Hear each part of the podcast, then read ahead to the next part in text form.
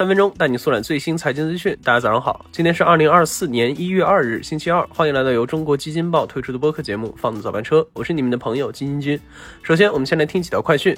据猫眼专业版数据，截至二零二四年一月一日上午十点，元旦档新片总票房含预售突破了十三亿元人民币，一闪一闪亮星星，年会不能停，潜行暂列票房前三位。电影产业相关人士表示，目前元旦档整体票房表现符合预期，跨年档表现超预期，并预计今年元旦档总票房将超过十五亿，同时会超过二零二一年元旦档的十三点零三亿，成为影史元旦档冠军。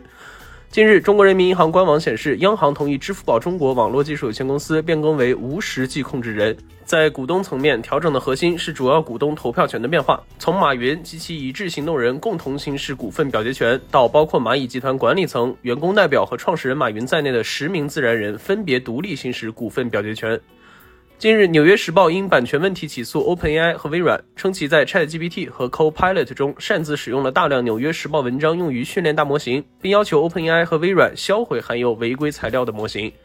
好，快讯之后，今天咱来聊一聊最近爆火的哈尔滨。那淄博的烧烤、榕江的村超、天津的拜拜跳水，在刚刚过去的二零二三年，诞生了一大批网红城市。最近，哈尔滨也赶上了这个冬天的最后一班车，在网络上爆红。那这样的网红城市背后是什么在支撑？这样的网红效应为什么总是不可持续呢？最近大家在刷抖音、微博的时候，应该注意到了哈。最近全国最火的城市，毫无疑问就是哈尔滨。那虽然哈尔滨的冬季旅游一直来说都很受欢迎，但今年却称得上是盛况空前。根据携程发布的二零二四年元旦跨年旅游洞察，今年元旦假期目的地为哈尔滨的订单量同比增长百分之六百三十一，哈尔滨也上榜了元旦假期国内热门旅游目的地。而早在一个月前，关于冰雪大世界和哈尔滨旅游的短视频就已经在各个社交平台上走红。南方人不断在问攻略，哈哈尔滨本地人也在纷纷支招安利自己的家乡。在南北方人的友好互动下，关于哈尔滨旅游的讨论就有了越来越高的热度。那在网友们拍的一系列视频中，哈尔滨物美价廉，风景优美，哈尔滨人热情好客，幽默风趣，哈尔滨一下成为很多年轻人的第二故乡，去哈尔滨旅游的热情也由此被激发。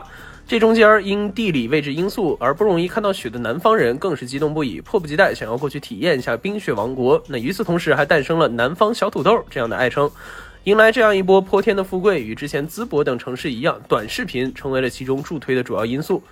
抖音的爆火让短视频成为了很多人展示生活的新方式，也让很多看似日常的东西变得更加有吸引力。近日，复旦大学联合四家机构发布了《城市形象新媒体传播报告（二零二三）》，媒介演进赋能城市消费活力。报告中指出，近些年城市形象传播策略随着技术迭代发生了诸多改变。城市形象的传播已经从最初聚焦城市景观发展，变成了以传播美食、街拍、娱乐、休闲等城市生活为核心的第三阶段。而造成这种改变的一大原因是，短视频逐渐成为了人们日常生活的刚需，成为了大多数人获取新资讯的主要方式。在短视频生态里扮演着最最重要角色的创作者，在城市走红的进程中，自然也起到了不小的作用。当参与打卡的创作者足够多时，有时还会形成一个新的热点或者流行趋势，延续话题的讨论度。就比如说今年火爆一时的特种兵旅游。另外，对于当地政府或者本地生活的商家和达人来说，城市走红带来的人流就是实实在在的红利。